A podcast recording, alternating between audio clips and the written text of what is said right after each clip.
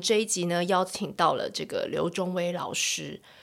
哇哦，大家知道他吗？他是那个《未来妈妈》的编剧。那之前这个剧真的是非常受到欢迎。那刘中威老师呢，有在出了一本书，能够谈谈他最近的，就是也不是最近十年婚姻以来走过来的心路历程。那其实这个东西，婚姻这东西啊，最近呃，不知道大家新闻看的怎么样？诶，还是大家都忙在出国。我看真的年轻人都出国嘞，就是没有小孩的人，就是已经都已经已经不知道玩到哪哪国了。然后有小孩的人呢，因为以以前年轻的时候一张机票，现在一次就三张四张，可能还有人一家要更多张。所以呢，这个出发的这个 就不是太简单，真的不是说走就走。所以就是默默看大家在晒那个星宇航空的飞机餐，还有。呃，在那边比价，然后就是稍纵即逝的这些便宜机票，好像离我都还是蛮遥远的啦。哦，不过赖群最近的这个话题也是非常多元。我一天每次为了要追一天的讯息，我都要这打开差不多半小时，再把 一天的讯息追完。然后有时候觉得有些话我，我跟丽丽想讲的，其实很多赖群里的朋友也都帮我们讲。真的很真的很感动，因为我们觉得其实其实会来诉苦的妈妈或者甚至爸爸，其实一定是他心里已经也鞭打他自己心里非常多次。就是他他如果想只是想要一起骂的话，我相信他身边不乏这样的人可以跟他一起骂。那可是我觉得更孤单，或者是更觉得说。一直走不出那个困境的点，就是说，其实可是骂了之后呢，很多时候我就看到群组中的妈妈们，大家都是先问候，就是你还好吗？你最近有睡饱吗？那你是不是真真的太累了？我我觉得这真的就是，呃，所有崩溃爆炸的妈妈不离这三个点呢，就是。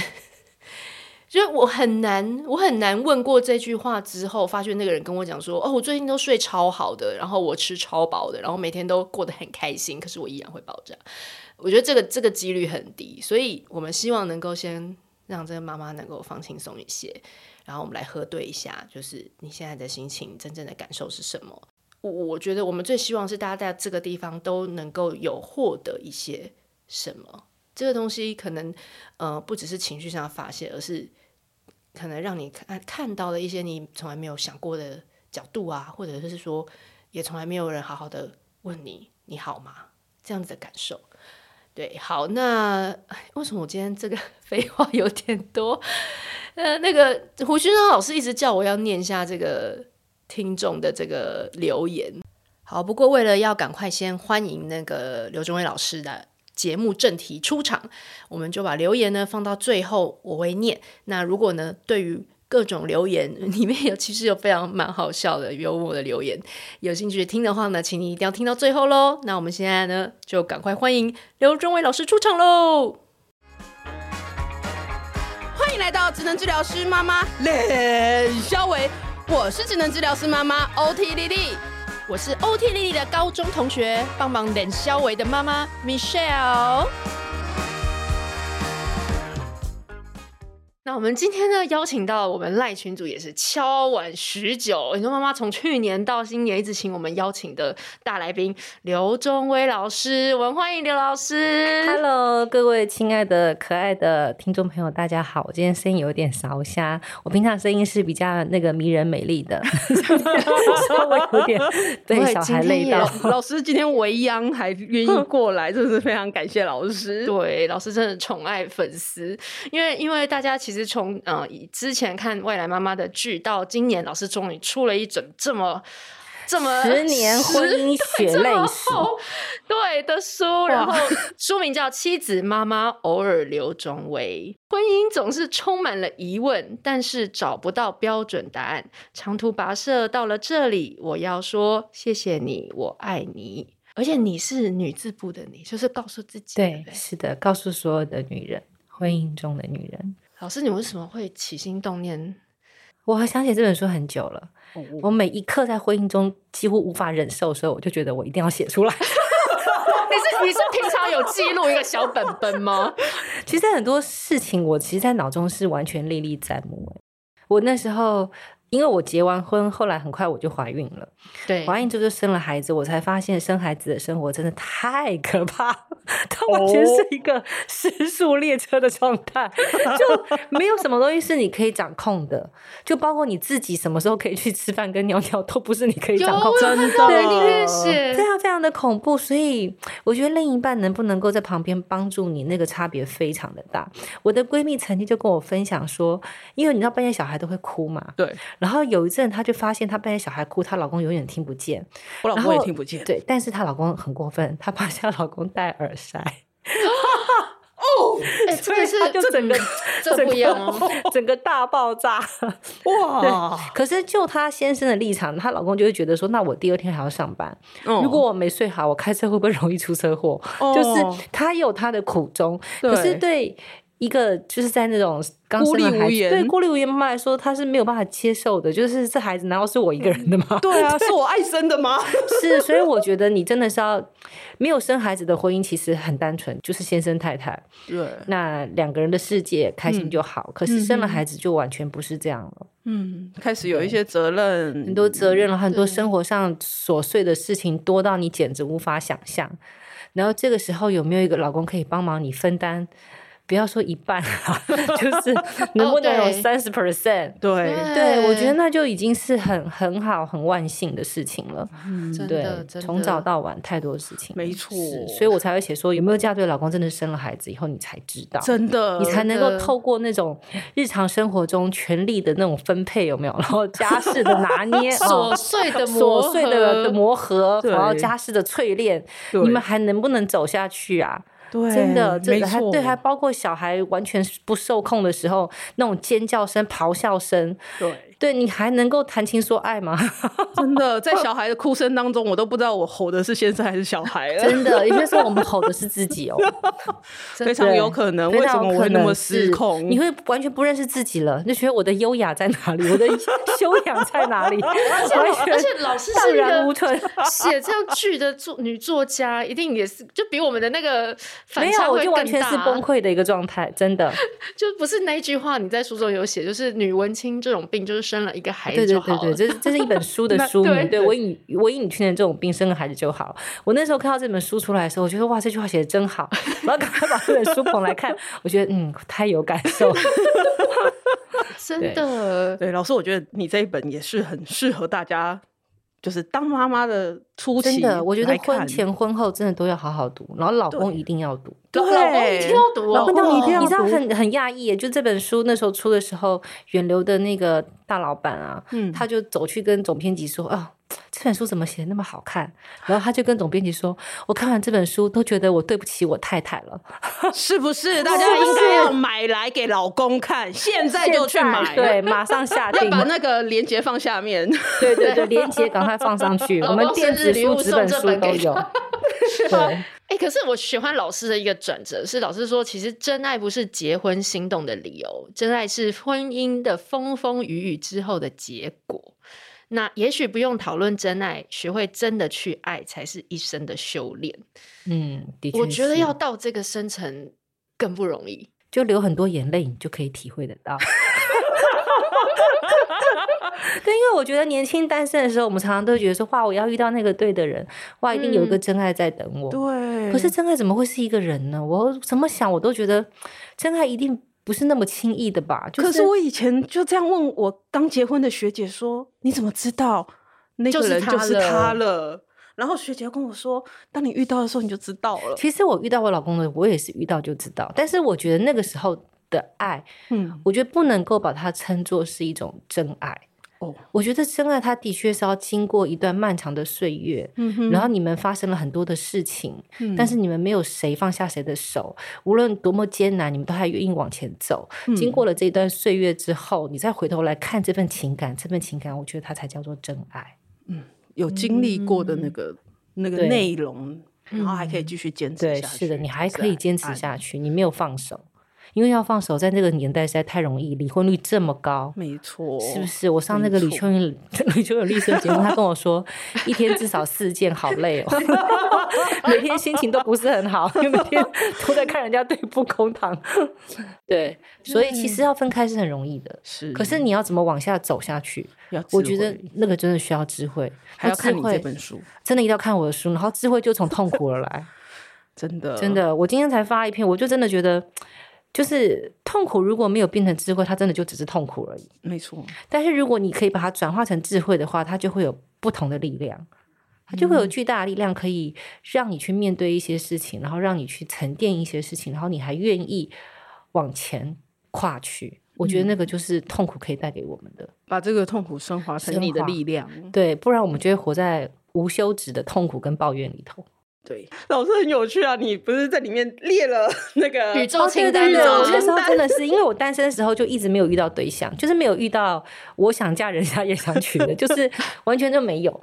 然后很多人会一直要介绍对象给我，然后对象也是琳琅满目，然后每个你说各种各样这样，对对对，然后各个的射精条件真的都还蛮不错的，可是就觉得少了一种感觉，嗯。然后就喝了很多杯咖啡，就开始觉得心有点凉了，就就觉得好像就是遇不到那个人。然后有一次就是很生气，那那阵子因为十多年前那时候那个《秘密》那本书很流行哦，嗯，所以我就真的跟宇宙下订单，我就打开电脑开始从第一条开始列，我到底喜欢什么样的男人，然后什么样的男人我会想要嫁给他，我就噼里啪啦噼里啪啦列了很多，列完之后我就觉得嗯嫁不出去了，就这种男人这么难的条件并不存在啊。对，然后我就把那个答案关起来，而且没有想到，我结完婚之后，有一次在整理电脑的时候，就又开了那个答案，我就吓死了。我先生居然五十四条都符合，太强了。可是我很后悔，我觉得那时候列的的特质都太虚无缥缈，就什么善良啊，什么喜欢吃我做的早餐啊，这种东西。我后来就觉得我应该要清楚的列，譬如说。嗯，长相像金城武吧，或者是老的时候要像那个老婆，对对对，或者是说在生活当中很喜欢做家事啦，就是这种有意具体的，对对对，有益于我的 这些我都没有列到。对我，我觉得那个列说喜欢吃我做的早餐，是挖坑给自己跳。对，挖坑给自己跳。当初列的时候呢，因为就是太浪漫了，自己列一个说你喜欢呃，希望他会喜欢我做的早餐。你知道结婚之后做早餐，你真累到你疯掉，好吗？我看老师是依照不同的需求出菜。对，很烦，就是儿子、女儿、老公吃的都不一样。然后我老公就一定只吃火腿蛋，然后我儿子就是要什么欧姆雷蛋蛋，然后我女儿可能要酱油蛋蛋。然后就是你就是要符合所有人的需求，就把自己搞得很累。哇，老师你真的太了不起了！我当时结婚啊，然后就是有一个幻想，就说哦，我结婚之后我要洗手做羹汤，要做早餐。结果那天早上迟到，结婚隔天上班迟到，然后早餐也没有做好，就是也不是什么东西，就只是一个蛋，然后还没有煎好这样子。然后我就觉得，我看到那一段的时候说，说啊，还要喜欢我做的早餐，我真的是。我们家以前早餐真的是很夸张，都媲美五星级饭店。哇！所以老师是会就是真的精心去设计这个什么搭配这样。我其实还蛮爱做早餐的，哦、有些时候可能做饭团啊，有些时候煎牛排的时候做鸡柳条，像弄沙拉。煎牛排、鸡柳条是可以早上 可以啊，就是煎一天一天腌，对，然后煎这样子。然后有些时候做蛋卷，然后是那个玉子烧这样子，好羡慕哦！对，羡慕老师。但我但是在经过这些年，你做了满桌，可是没有人要吃的时候，哦，那个我现在简化了，完全就简化了。我觉得不需要这样子伤了和气。对，有些你做了满桌，然后女儿就妈妈我不吃早餐哦，妈妈我没有要吃哦，妈妈我先讲好我不要吃哦。哦。你就开始嘴巴都会，真的是觉得把我早起当什么了，这样吗？是啊，真的。所以后来我都说，那我们就吃最简单的哦。所以你们家现在早餐是？我们家可能就牛奶，然后可能弄个蛋，或是弄个玉米哦，就简单的，不是一个荷包蛋，嗯不吃啊。哦，嗯，没关系。然后热压三明治啦，我跟我老公都蛮爱做热压三明治，觉得很方便，就是。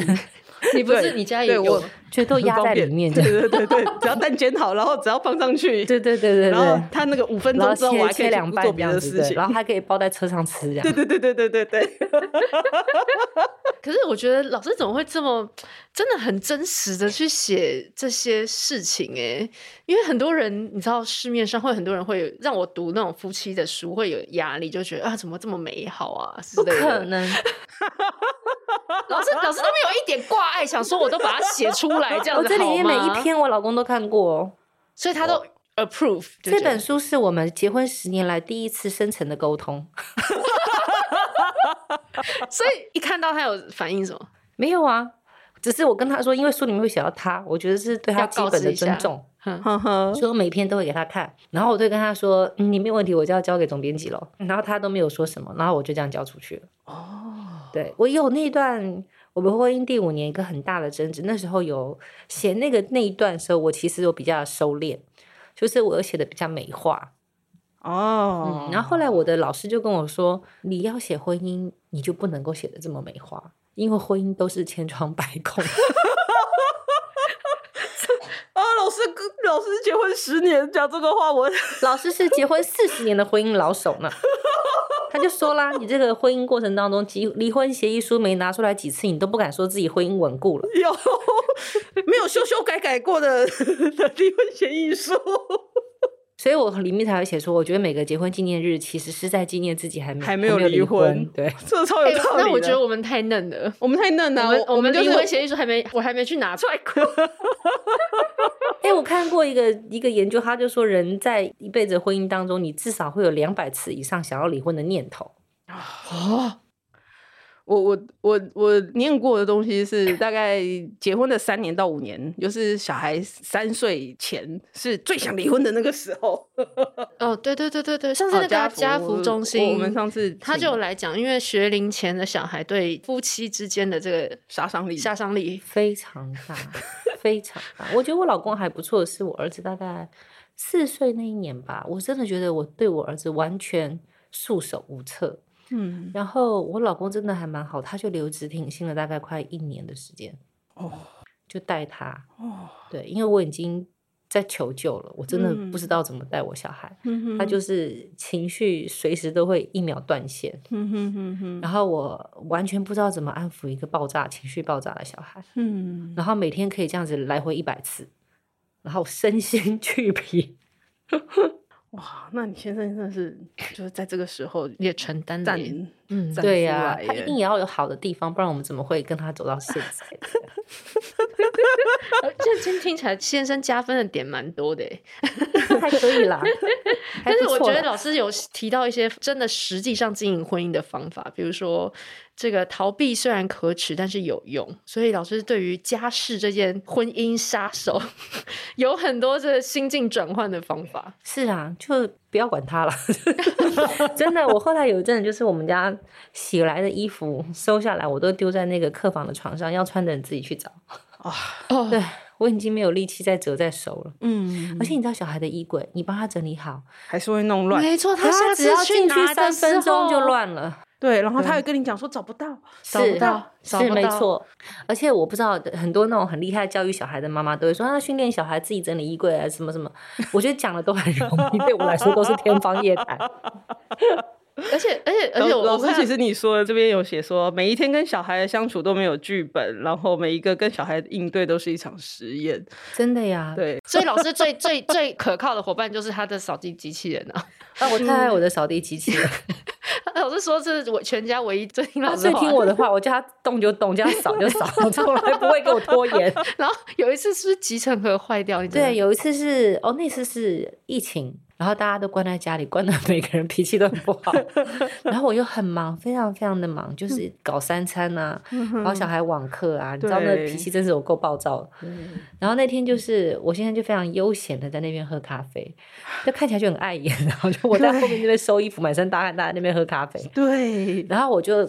叫叫石头去 去做做事。石头是你的扫地机器人，我的扫地机。那石头就说：“集成盒，请清理集成盒。”是怎样？我想说，对，有没有搞错？今天连你都不听话了吗？然后我就跟我老公说：“你去清理一下集成盒。”老公就说：“我不要。”我说：“你为什么不要？”他说：“我就是不想要。”我说一个早上我所有家事都做完了，我只请你清理一个集成盒，有这么难吗？然后他就说，你叫我做任何事情我都做，我就是不清理集成盒，是不是讨打？真的耶，真的耶。他为什么那时候要丢这件事情？我觉得他有点故意，因为他看我那阵子怨念都很深，我觉得他有点故意想要闹我，可是他没有想到他闹错时机，闹错。哦，所以他其实是觉得跟你闹着玩的。但他没有察觉到我的我的那个，我已对他已经是压垮骆驼的最后一根稻草。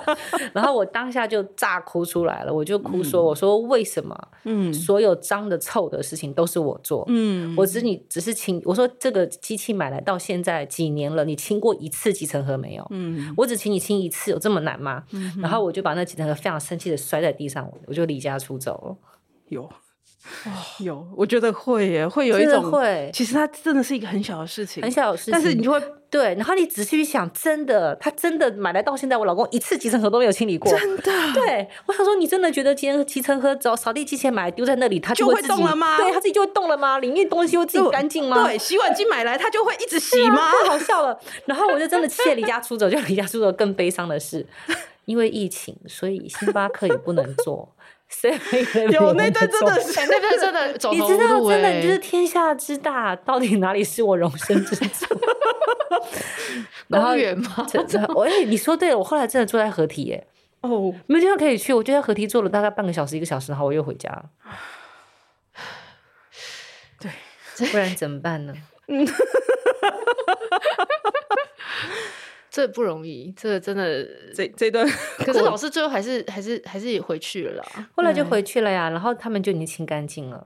嗯，然后我都很努力教育我儿子打扫，不要让不要让别人的 以后未来别人是是，我要我会是个很好的婆婆的，真的，我要把我儿子训练好。可是，可是你先生不是说，嗯，看看我们家一尘不染的客厅。我看到那一段的时候，我真的大笑。对，因为当初我跟我先生是闪婚，我们大概真四个月就结婚了。嗯、然后我想说，我要结婚是不是也要去认识一下人家妈妈是什么样子？就未来的婆婆。嗯、所以那时候我第一次去我婆婆家的时候，我就跟我婆婆还算聊得蛮愉快的。嗯。然后我回来就很放心，我就觉得这个婆婆应该很好相处。我老公还问我说为什么？我说因为你家实在太乱。我觉得他们家东西很多很杂，因为我婆婆是那种克勤克俭的客家人，哦，就是很多东西都一直留着，有那种四十年来的那种蛋糕盒啊什么的，他都洗得干干净净、整整齐，全部堆在那。然后坏掉的洗衣机，她还留着，就两台洗衣机。两台洗衣机。然后我就觉得哇，这个生活这么不拘小节的婆婆，应该会很好相处。对。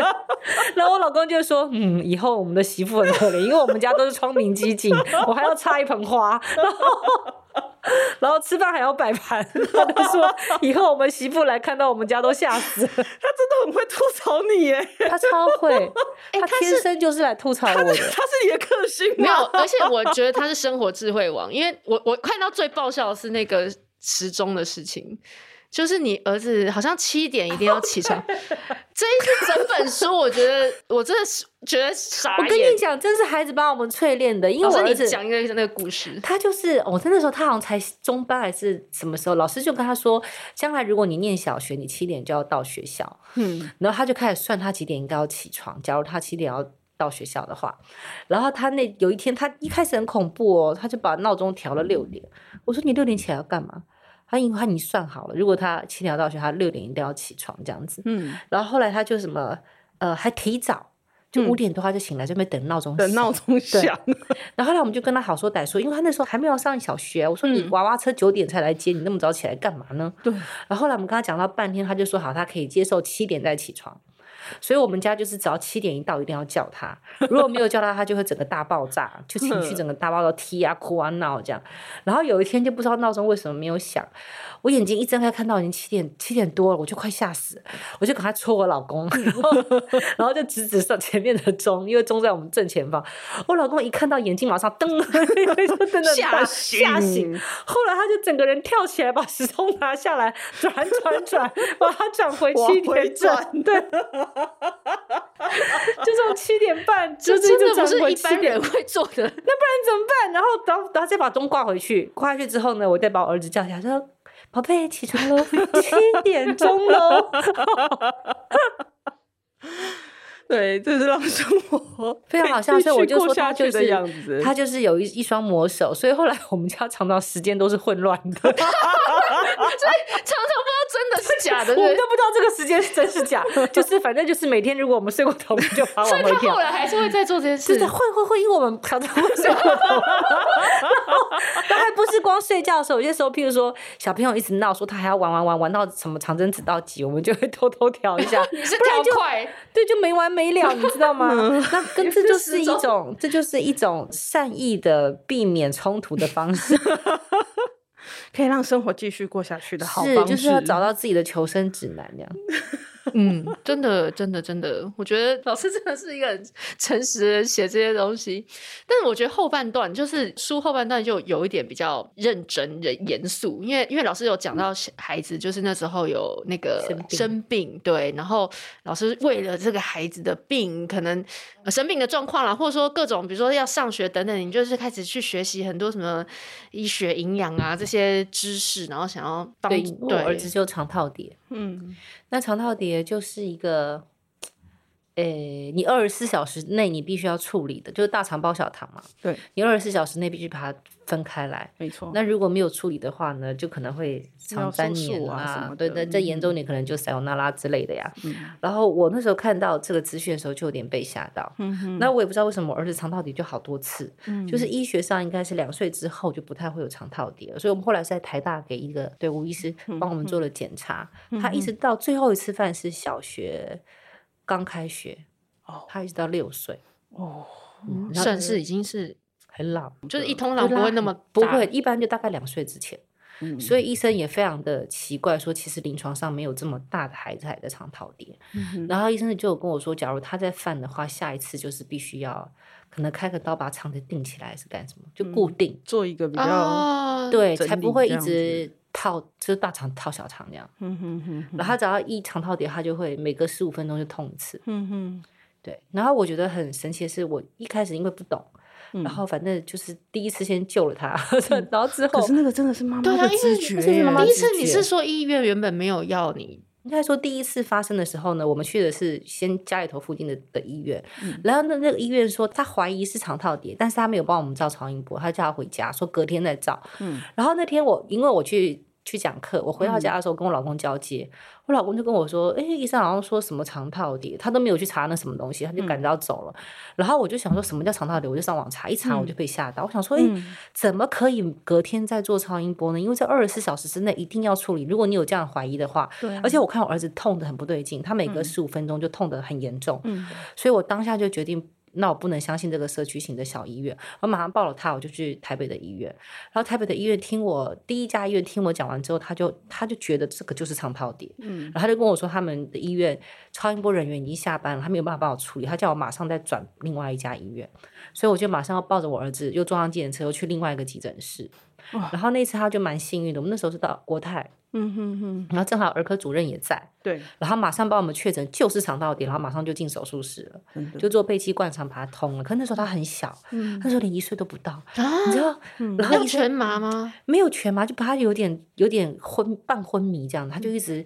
迷惑的笑着，这种，因为他帮他弄一点麻药那种，让一点，对对对，然后医生就叫我签什么切结书，就如果没有通过或者通破肠子，因为肠子太小，因为会有很多对不可控的东西，不可控。他说肠子有可能会当下被通破，我说 破了还得了，马上就开刀。然后我签那个说明，就是那个那个同意书的时候，就整个人眼泪就一直掉下来。对，那我觉得那些儿科医师人还蛮好，他就一直鼓励我，他说妈妈其实你很棒，他说因为你有。警觉到这件事情，不然会更严重。嗯、因为我马上把他抱去医院检查，真的。然后，而且那时候我还怀孕，我怀我女儿，嗯，所以我没有办法待在里面，嗯，因为他那个他要照 X 光嘛，还要他那个通常是有显影通。你那时候还大肚子？对，我那时候大概五个月，四五个月，嗯，对。然后那时候我老公你就去开会了，他根本完全手机都没有讯息，你知道吗？嗯、对，那是第一次。然后后来到隔没多久的话，又犯第二次，就开始又肚子痛。我就觉得怪怪的，嗯，然后我们就又去急诊，嗯，然后急诊的时候，这时候我就跟医生说他有肠道叠的病史，嗯，然后医生就说他看起来不像，嗯，然后医生就说他可能只是宿便，然后就帮他灌肠，嗯嗯，然后灌肠完就叫我们回家，然后叫我们还是痛啊，就叫我们回家还是痛。然后那时候已经半夜三点多，我们回到家都三四点，然后大家都很累要睡觉。可是我就看我儿子还是每十五分钟痛一次，嗯，我的直觉就告诉我不对呀，没错，对，然后我就把我老老公摇醒，然后我说我觉得我们还要再去医院，我老公就说我们不是才刚从医院回来吗？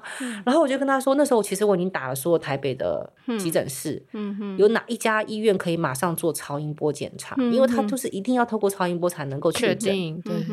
对，然后有些急诊室跟我说他们不行，嗯，可是台大的急诊室跟我说他可以，嗯，然后我就跟我老公说，我们现在马上要去台大急诊室，嗯，然后他就跟我说很累，我就说，我说那我就说我就直觉他是肠套叠，对，你知道这种就是妈妈直觉，就你你对，我们当然不能够跟一个专业的医师比，可是你就知道你还对对对，对我老我老公那时候跟我说，那医生就你跟你说急诊室医生，你跟你说不是，而且我们刚从急诊室回来，我说你要赌吗？我说你敢赌吗？我说如果他真的是呢，你你等到明天第。二天他肠子要开刀，对你，你你可以你可以接受这个风险嘛？然后我老公就马上换衣服，就去台大去，结果果然凌晨五点我们又确诊了。对 我老师，你知道我看你这一段的时候，我真的是我心里也是我我当然我们家孩子不是这种肠套体，可是我先生的那个反应就跟跟一模一样。那个医生就是这样说啊，这个这个 科学实证就是这样啊。可是他们就是不相信妈妈，对，你就是看那个小孩，他就是不对劲。我觉得很多男人他没有这根神经，对。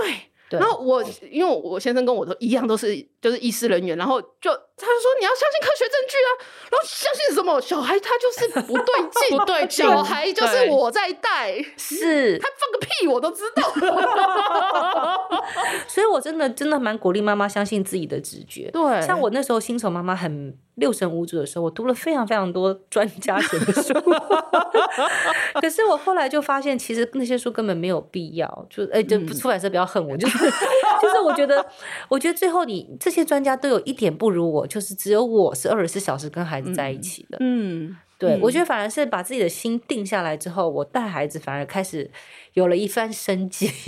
就是因之前都很害怕，就觉得自己哪里没做好，然后到处求救。一下带他看职能医师，一下觉得他是不是要看个新陈心理医师，一下又觉得哪本书上怎么写，就每天都提心吊胆，就觉得自己怕自己做不好，或是然后你知道，我觉得我们现在妈妈很可怜，是我们现在资讯太充足，没错。太多了，太多，你根本就淹死在里面，真的淹死在里面。然后你就会觉得，嗯，我是不是要听听那个萨提尔呢？哎，我是不是要那个？老师 在书中有讲到那个百百岁嘛？那时候百岁，对，就你会觉得非常焦虑。然后还包括有些时候就跟你说什么，孩子如果什么问题，六岁之前就是黄金治疗期什么的。对，然后想我我还要背这么多。对对，你想说，哎，那他会不会有什么事情？我要要不要赶快帮他检查一下？不然他会不会错过黄金治疗期？像我儿子有很有一阵子。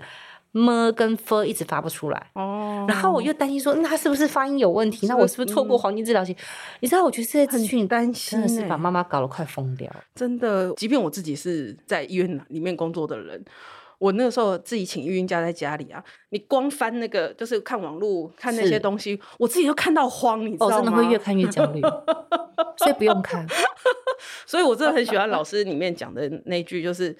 这些教养书，这些专家，这些都不如你认识你儿子来的深切。对，只有我们是二十四小时跟孩子在一起，我们要对自己有信心。我们一定知道他的那个无字天书，只有我们知道那个密码是什么。真的，就是对啊。而且我觉得老师说的就是相信自己的直觉。对，因为我觉得其实其他的人他可以给你他的看法。或是一些意见，那帮助你。如果有一些你从来没想过的东西，你可以想一遍。但是最终那个答案，我觉得老师就是一直让我们知道说，就是你你如果是跟着孩子亲密的相处，你就是也是要自己去去把那个细节，自己自己相信自己的这种感觉，然后再去帮助。其实现在医疗也慢慢的有一些在转化了，他现在也是会相当重视家长的一些 feedback，然后跟家长一起做决定。我觉得他是在朝往，嗯、因为那种不确定感，可能在过去几年真的是在医疗端也会感受得到。所以现在其实有另外一种模式，比较像是说跟家长跟那个个案一起共同参与，医师啊跟治疗师都多做讨论，把你自己观察到的点，对对对。然后我在这一段里面，其实我看到老师里面写那个你在医院里面陪病的时候。然后就跟其他妈妈们一起等待我真的觉得在医院的时候看到好多妈妈觉得好辛苦哦。嗯，我们在治疗室外面其实也看到很多来做复健的妈妈们，是就会有一个互助共荣的一个那种团体啦。嗯，所以我看到你这一句，看到你写这一段，我真的是觉得，对啊，我就是这样子。你知道，我真的觉得让女孩越长大的，真的就是孩子，哎，不是老公，绝对不是男人，也不是老公，对 对，不是，你不觉得吗？你看我们当了母亲之后，突然间什么东西都懂了耶，上知天文下知地理，各大营养素跟那个身体健康的关系，我们都开始了解了。对，然后连本来害羞，然后其实，在那个场域里面，你也会去帮忙关心啊。对，真的，我们都变得不一样了。真的，对，以前哪里关心什么地球暖化？真的，没错，我也是，就是生了小孩之后才觉得说，哎、欸，对哦，我要留给我小孩一个比较好的环境或什么的。啊、真的，你开始会思考什么教育体制，以前没有想这个东西。对，不就是好好念书，好好考试就好？我们不是这样过来的吗？现在想的可多了，我们就忧国忧民了，你知道吗？真的，妈妈的力量啊！就妈妈的力量，很多哎、欸，世界上很多政策的改变是因为对，是妈妈一起推懂。然后，可是我觉得老师在这个篇章之后又又有写到说，其实就是因为我们那么想要为了孩子好，然后要学习这些东西，有时候你想喘口气。但是很多时候又不敢去喘一口气。那老师有提到那个有一个日剧叫《海蓉》，然后就是里面有提到一个妈妈，她跟朋友去喝下午茶。那个那个故事是在，这是一个真实发生的案件，是真实的，是它是真实的社会案件改编的。嗯、那那个故事其实是在说，那个妈妈她就是一个全职家庭主妇，然后每天她都会去接她孩子放学，或会在家里头等孩子回来。可是有一天，她就是在出去的途中遇到她一个老朋友。老朋友就说：“哎、欸，我们好久没见面，不如喝杯咖啡吧。”于是对，喝个下午茶，所以他就很开心跟他喝个咖啡，吃个下午茶。哎、欸，就一不小心聊天就忘了时间了，所以他比平常晚了十五分钟到家。嗯，就这十五分钟的时间，他的孩子回到家，嗯、在门口等妈妈。嗯，然后有一个五年级的小男生经过他的面前，就把他带走了。嗯，然后再找到这孩子的时候，就变尸体了。然后后来社会的舆论就开始谴责这个母亲，说你是贪图 享受，享受就害死了自己的孩子。对啊，所以我觉得整个社会对女人的要求跟踏伐都让人简直觉得无法忍受。对，然后所以这妈妈非常非常痛苦，就觉得好像。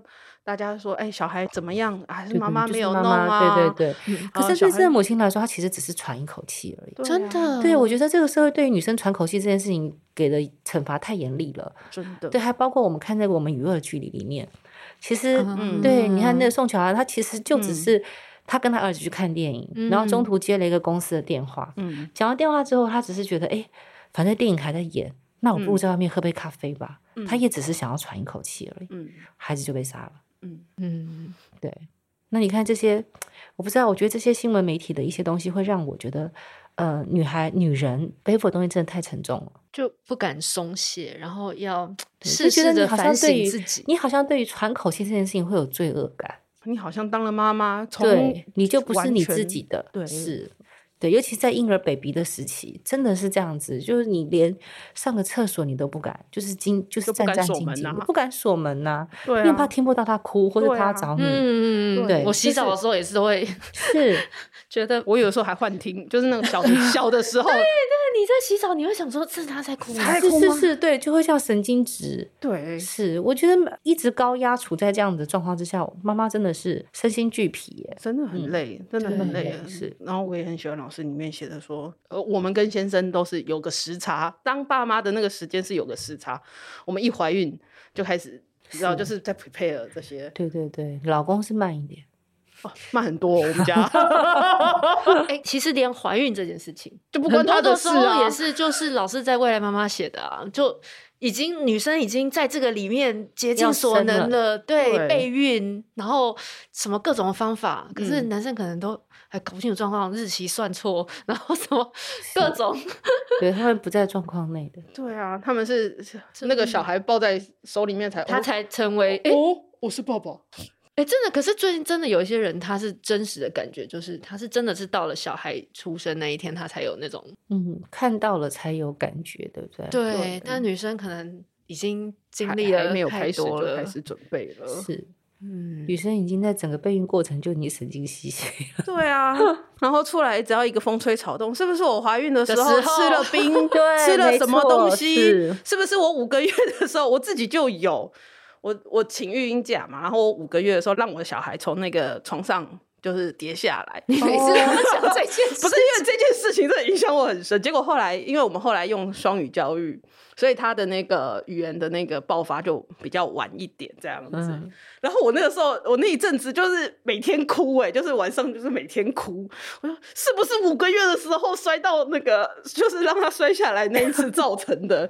对，然后我我老公就是就觉得说这个没有什么，就是。又要拿一堆科学证据告诉我说这没有什么 这样子，可是当妈妈真的是很，就是你每一个小孩的那些东西你都会记得，然后对呀、啊，而且会害怕，是对，随、嗯、便摔个跤就要赶快抱去给医生看一下，有没有撞到头、哦，有没有变笨吗？真的，对，啊、对那。我觉得这个这个整本书老师一直在讲说，就是成为妻子跟妈妈之前，你也想要先成为自己嘛。然后老师也在书中聊到自己努力在工作的岗位上成就自己的职涯，但是又在照顾孩子跟先生的时候有一些挣扎。是啊，肯定会有的。我觉得每次在工作的时候，就会觉得自己是不是带忽了妈妈的责任。嗯哼，对，然后在做妈妈的时候，又会觉得说啊，好像什么工作事情还没做完，嗯，就一直在这样子的轮回里头，两边的消耗啊。那孩子上小学稍微好一点，真的吗？真的吗？稍微好一点，我们看到希望哎。对，对，正好他 白天他不在家，他自己比较忙嘛，是就是白天他不在家，你怎么样都有一个一段自己的时间哦。在他小的时候真的是太可怕了，像我很长一段日子是。我大概在晚上半夜两点，我会我大概九点十点陪小孩睡觉，对，然后两点我就会固定醒来写写作，就有自己的 me time 这样子。两点醒来写作，你不会很累吗？很累，可是我一定会在那个时间醒来。我的身体已经养成生理时钟已经是这样，有很长一段时间，然后一直写到可能六七点，我就顺便做早餐。那是一段很可怕的岁月，我现在没有办法。不想老师，老师，你知道你刚刚讲的这一段时间，他等一下要转身跟我讲说，请你请我两点起来写文章。我现在偶尔事情做不完的时候，还是得要两点起来，因为有些时候小朋友下课，你就开始忙孩子的事情嘛。嗯，他们要吃饭啊、洗澡啊、写作业、啊吵架啊，就很忙啊。然后一直忙到他他们睡觉，一定要爸爸妈妈都躺在床上，嗯，所以你还得陪他们躺。然后就事情都还没做完，可能等他们睡着以后再爬起来做这样。嗯，没错，对，没错。老师除了这本书，我还是想要最后能够问你一些未来妈妈的这一次的事情。就是我觉得太多人看完都觉得说，怎么会有人可以把备孕这件事情写得这么细腻？就是说这么多中间过程会遇到的心境的转折，然后各种老师是怎么能？是经历过，还是说这是怎么去？我没有，我没有经历过哎。可是我一直有在思考，人到底为什么要生孩子？哦，这么大灾问吗？对，因为嗯，譬如说这个题材刚说找上我的时候，其实我很清楚的知道，我最后一定要写领养。因为我从来都、嗯、都不觉得血缘是亲情的唯一，嗯，对，因为我自己家庭是两个爸爸跟三个妈妈。事实上，在我人生当中影响我最深的人是我的叔叔，就是我的养父，并不是我的生父。嗯嗯，所以我一直不能理解为什么拼死拼活一定要 生出自己的孩子呢？嗯、对，你有可能生出孩子就是不孝子啊，嗯、有比较好吗？嗯、我不晓得耶。那因为在国外，呃，我觉得领养是非常 popular 的，包括我自己年轻时候去游学，我其实遇到了几个被美国人。人领养的韩国女的孩子，嗯，那我觉得每一个生命都有它很美的状态。就是当你爱，你是爱孩子的人，其实不是亲生的，你都会爱他。对，如果你是一个不爱孩子的人，亲生的你也会虐待他。嗯、我们不是有很多那种受虐儿童吗？嗯，对，所以我个人并不那么执着，一定要有血缘的、嗯、的牵连。对，嗯、可是我身边的确有非常非常苦恼在生孩子这件事情上的朋友。嗯，那。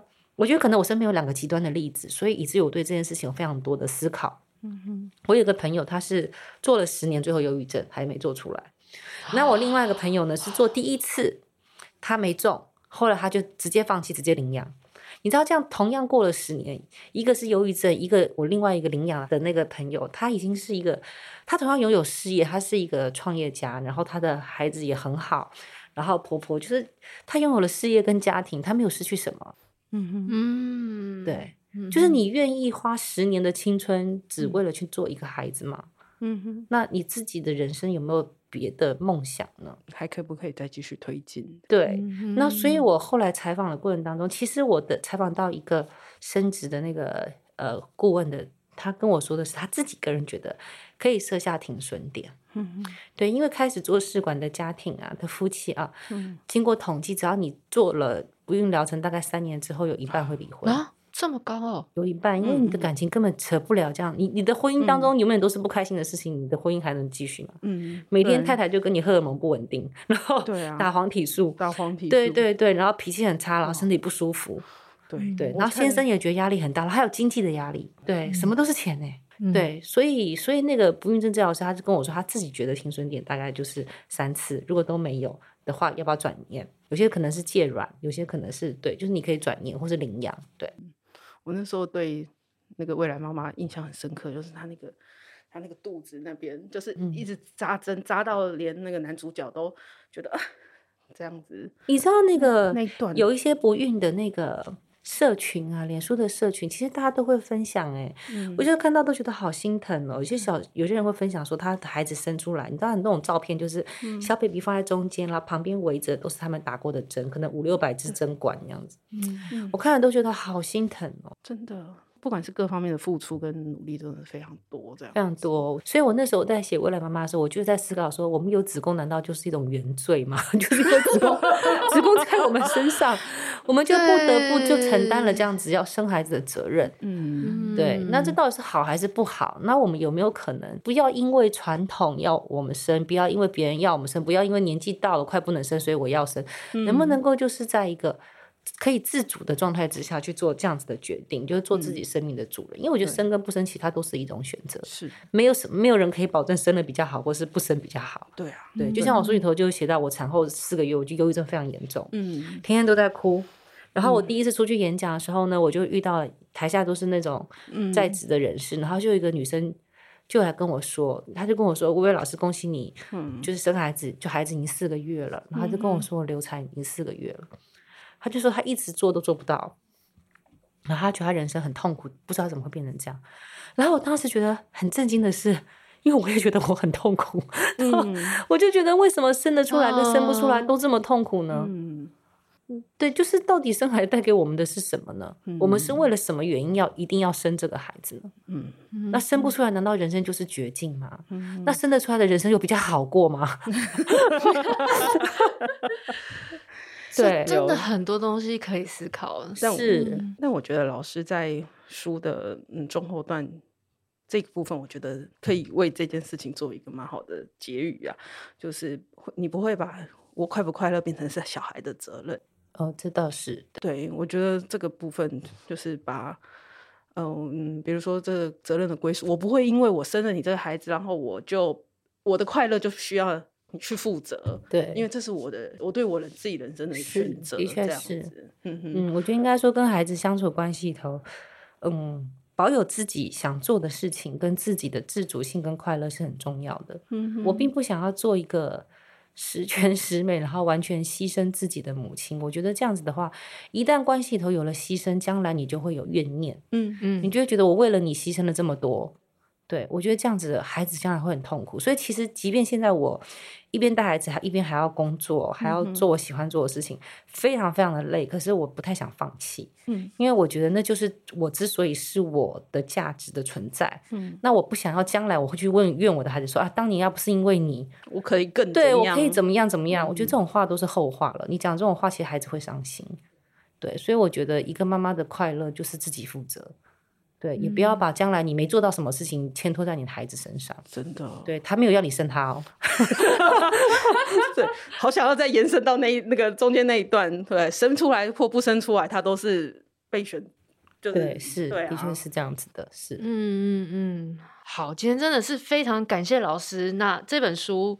真的是老师的这个是今年出版还是去年？今年今年出版的，才刚出版。对对对对，妻子妈妈偶尔刘中威。那我觉得这本书就是非常详尽的探讨了老师各种身份。结婚前各种就可以开始看了。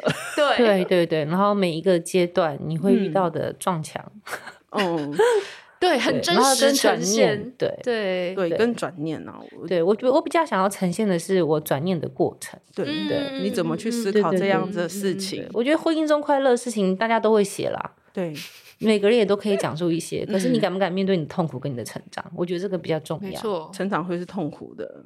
但是就，就而且我觉得就是变成说，虽然他很真实，然后老师也不是只是抱怨，而是老师真的从这个里面走过去之后，然后告诉我，我还是有幽默感的。对老师幽默感多的，没有幽默感的人生实在是活不下去了。时钟故事跟那个，我一开始我以为我要拿看来来看一个就是抒情小说，然后我就一直笑，一直笑。一直笑 对 对，这很像看剧，好像在看剧一样，一个家庭非常精彩的。好，谢谢各位的喜欢。对，那那就是大家可以就是去去买老师的书，然后我们也会贴购书的链接放在我们的节目的资讯介绍栏，还有老师的粉砖，因为老师粉砖其实也很好看。哎，对对对对对，对老师的粉砖有很多老师没有写在书里面的小故事。谢谢大家的喜欢。对，好，那我们今天谢谢老师，谢谢，拜拜。拜拜！喜欢今天的这集吗？请记得帮我们订阅频道，这样就能每周自动收到新故事的通知喽。听完有心得，想跟我们直接聊一聊，也可以加入我们的 LINE 群，请你打开 LINE 搜寻 OT 丽丽，就可以找到我们的群组喽。也欢迎帮我们在 Apple Podcast 上面留言评分，让更多人能够搜寻到这个节目。你也可以追踪我们的粉砖 OT 丽丽当妈妈。每周我们都会提供关于小孩发展、爸妈的情绪支持、各种心情点滴的文章哦。当然，如果你自己有很棒的故事想分享给我们，也欢迎私讯投稿到我们的粉专，我们也会不定期念收到的粉丝心得，还有约粉丝来录节目哦。最后，如果你觉得某一集你真的笑疯或哭得很痛快，请一定要分享这个节目给你的好朋友听。你的支持就是我们做下去最大的动力。育儿的路上不孤单，有我们陪你。我们下周再见。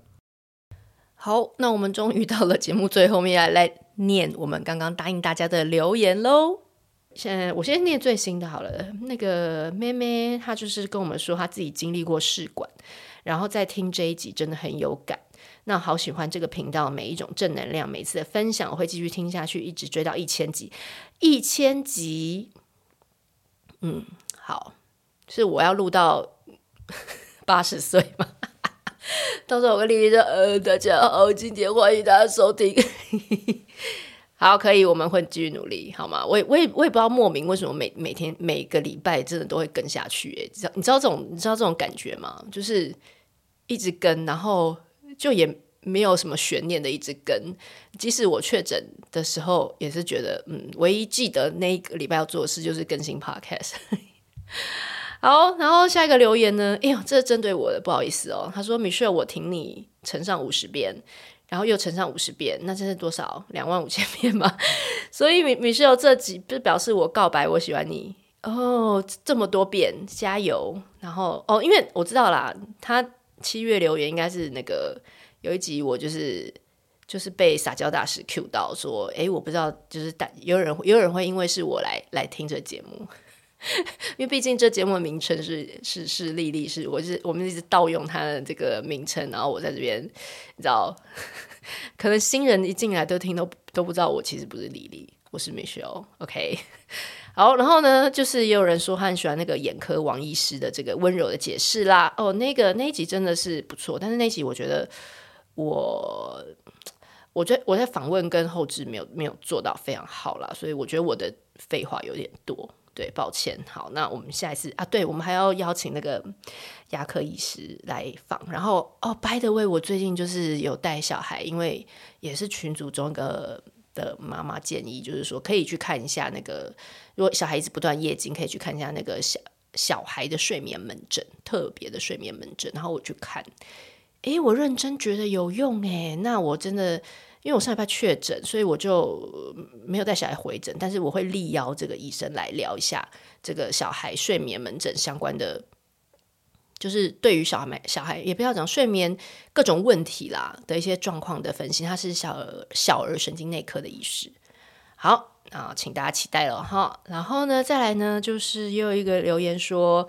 呃，他就是喜欢我们节目上用心陪伴我们成长。他说：“妈妈也是需要学习跟陪伴，没有错。陪你长大呢，其实不是陪小孩，我们是希望陪伴妈妈。妈妈，我们也都是从零开始当妈妈嘛，对不对？吼，那再来呢，就是这个哦，四宝妈的那个。”这个在那，他也有自己有一集，然后他有帮我们留言一集，说他很喜欢那个怡婷老师在教养孩子上的很多的情绪消化的那个方法。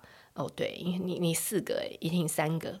哦，说到这个，最近好多网红在怀孕诶，我我真的觉得只能收下我的膝盖，因为我。昨天看到 QQ 美嘛，然后今天我又看到彩玉老师，你知道你知道 Podcast 的那个英文彩玉老师第三台，然后我又看到那个领导刚刚又 po，好像好像他他就是三个月没来，然后想要在就是中间会陆续有一在看医生，想要验孕什么的。请大家接受我的跪拜，我我这两胎我就已经嗯觉得差不多到头了，我这 生命能量已已经耗尽。然后我看到我们群主今天也是在狂聊，就是到底要不要，就是每只要生你只要生了一个，你就被花式劝生二三四五六，然后各种花式劝生的这个言语都可以，也可以聊个两百两百多则讯息。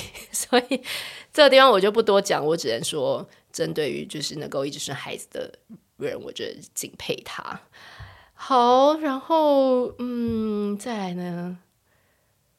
哦，有一个有一个妈妈留言给那个秀英妈妈，说妈妈真的很辛苦，加油。对，秀英妈妈真的是那一集也是呃，我非常的非常的推荐，好不好？EP 九十一，好。然后呢，EP 七十一那个交友产业的奇闻，哎，终于有人 Q 到我先生。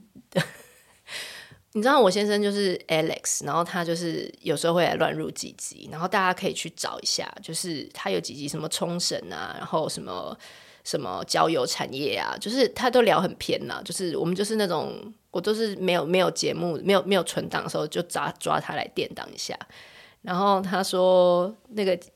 交友产业 EP 七十一那一集，这个听友说也太好笑了，最后 ending 蛮好的，就是哦，那个 ending 他是说我儿子说他要交女朋友有一个九大行星的法则，那如果有兴趣的大家可以去听一下这个交友产业那一集，我个人我个人连我自己做完我都有听两遍。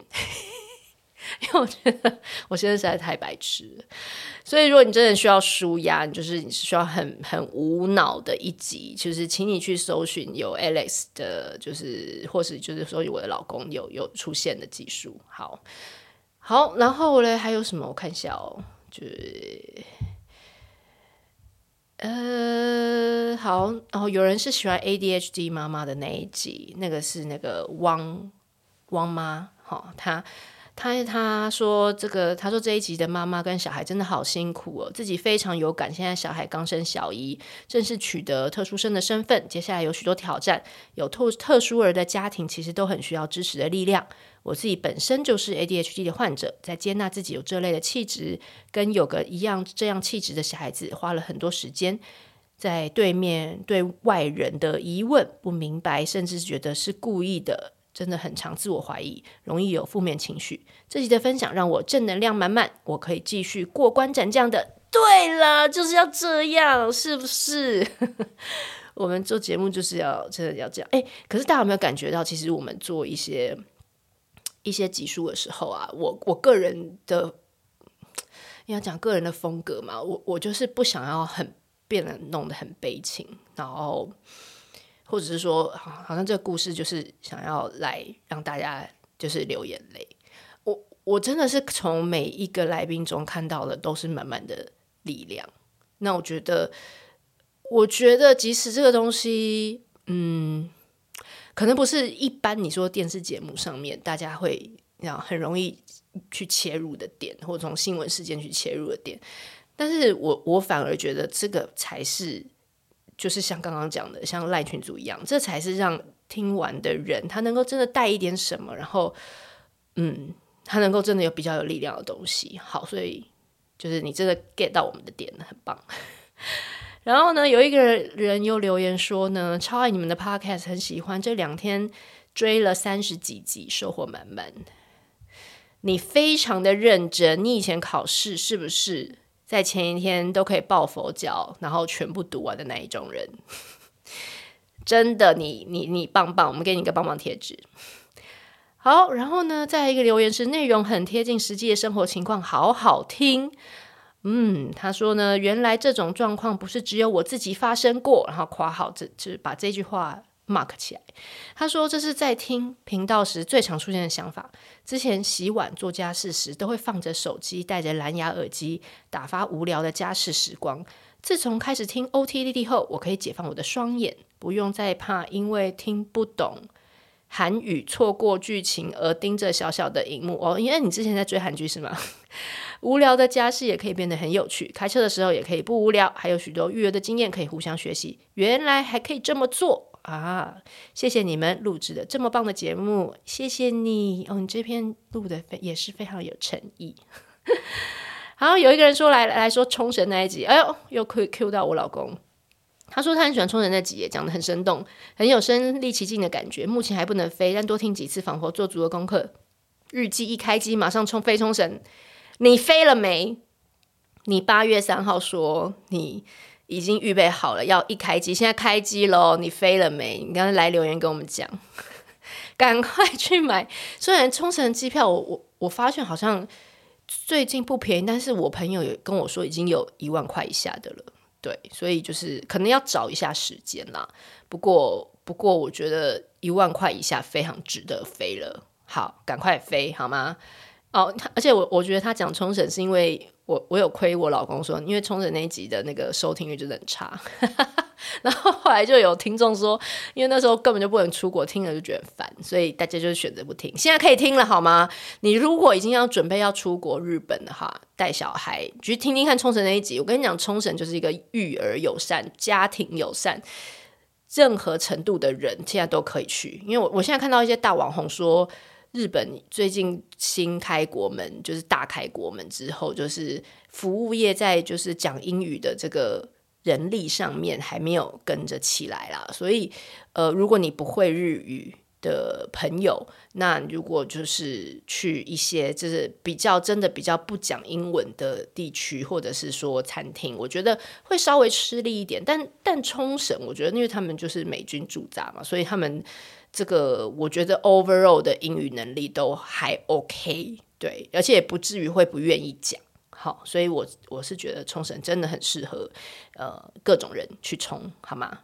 好，然后呢，再下一个人说就是说，哎，很棒的节目，很喜欢乐天专业的丽丽，还有跟我有点像、有点强迫症的 Michelle。你听出来了吗？在你们身上仿佛能够看到各式各样不同爸妈的烦恼与纠结。特别要告诉 Michelle，要对自己有信心，觉得你的访谈有条理，而且切入点都很符合家长一般的想法。谢谢你，也是来鼓励我是吗？然后呢，结果诶，有下一个人也是，也是，也是在鼓励我。他说：“EP 九十七听得意犹未尽，原本准备继续听下去，就这样结束了。期待下集，那应该就是也是撒娇大使那一集啊。”每次听完都对群主妈妈另眼相看，每个人背后总是有精彩的故事。这个群组是有温度的，一起鼓励，一起提问，一起解决问题，都是如此的温暖。对啦，没错，不知道你在群组中的代号是谁呢？好，然后呢，下一位呢是，他就说他想要多听到这个有关实验国小的分享，教育议题的分享。哎，对，升小学真的也是下个坎呢。这个有空好，有空来来来邀集一下啊、呃，怎么选学校啊这些东西好。然后呢，呃，再来就是一个三宝妈，她说她很感谢有这个频道，她。呃，原本真的很困惑，要怎么陪伴三个女儿成长？跟现阶段大姐姐的叛逆期，真的是很烧脑的人生。课业不顾，跟同学借手机又打手游，认识网友又网恋，该怎么面对这样的问题？真的是一大考验哦。那你有没有听那个，就是我们之前性教育的一些一些系列的集数，还有那个 N 号房那那那两集，就是妇幼队的远景来。我觉得这些都很很棒，就是我觉得我们的频道就是会一直在强调关系的连接啦。对，就是只要能够有好的关系连接，我觉得你可以不用太担心，因为孩子永远会把不管是好事坏事都愿意跟你说，有机会跟你讨论。那我觉得就没有什么事情我们呃害怕，因为我们因为孩子会知道我们会接触他的，好吗？好，再来呢，有一个听众说我们很幽默好笑，很适合下班接小孩（括号瘦娃）。他叫他小孩瘦娃，是野兽的兽。在很适合下班接小孩瘦娃前的车上听，育儿驯兽鸡汤灌好灌满。你也很好笑，你本人也很好笑，好吗？然后呢，再一个就是听众说，听了 N 号房事件也给女儿听，但是还是发生问题。嗯，他说听 N 房 N 号房事件呢，结果发现女儿用不是自己照片以及不是自己资料创立了一个 IG 账号，妈妈很伤脑筋，因为照片放大了性感的腿部，跟朋友讨论，发现孩子这样的也不少，真的不知道如何教育跟孩子讨论，希望有一次也能。有关这类的教养问题，帮助家长们，谢谢。曾经有一次跟网友聊天，也拍照给网友，被我看到，呃，也是拍腿部，实在很伤脑筋。嗯，好，这个呢，其实对你也听 N 号房啊，那你应该，你应该有听到，其实里面其实也讲了蛮多，就是，哎，我觉得真的世代不一样，哎，就像我们。自己在脸书跟 IG 出来的时候，我们自己也是哦，没有啦，我好啦，我以前的年代没有 IG，就脸书，我们也是很爱，就是在脸书上面讲一些，你知道吗？呃，生活上的事情。然后我爸爸看到也是会都会超不爽，所以我脸书个个人账号发文，我有一个就是有一个设定是可以排除我爸，所以 所以我觉得即即就是即便我们自己那个年代啦。可是当然，我们我们那我们都会觉得，我们其实就讲讲一些一些你知道冷笑话，然后在网络上讲讲也没什么。可是可能在我爸爸那个年代，就会觉得说：天哪，你怎么把这个自己的什么样的事情都在网络上跟大家讲？对，他他可能就已经完全不能接受。那当然，我们的下一代他们这么图像化或者是短影音这些东西的照片的分享，那嗯，要去获得这个自我认同的部分，其实是真的是。每一个年代不一样，而且我相信他们也有他们这个年代。你也提到，就是很多孩子都这么做，那是不是有很多的孩子心里的压力，或者是呃他自己可能也还没有想清楚的部分啦？对，所以我觉得，嗯，好，我们有机会再请来宾来聊这部分的话题。不过妈妈，请你也先别紧张，呃，可能就是找个时间跟女儿。也聊聊天，呃，不要不要不要聊这件事哦，就你知道聊任何事情就好，任何其他他开心或刚好生活发生的事，我们先慢慢的找回跟小孩的连接，然后知道吗？就是呃，让他知道跟你可以跟你好好的谈这件事情，你也可以好好的把你的忧虑，你不理解。或者是你担心的地方，然后在比较没有压力的状况下让他知道。我相信你的女儿一定也可以，呃，跟你说她为什么会想要这么做，然后呃，她是不是也会有什么挣扎过，好不好？OK，好。然后我觉得呢，其实下一下下面的应该都已经。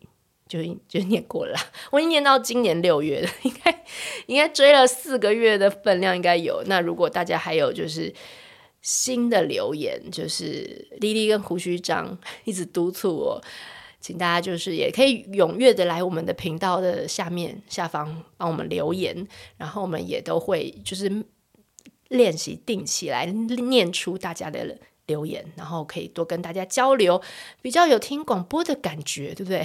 不然常常是我们自嗨的单向输出，我觉得也是可惜。那大家多给我们一些回馈，我觉得很棒。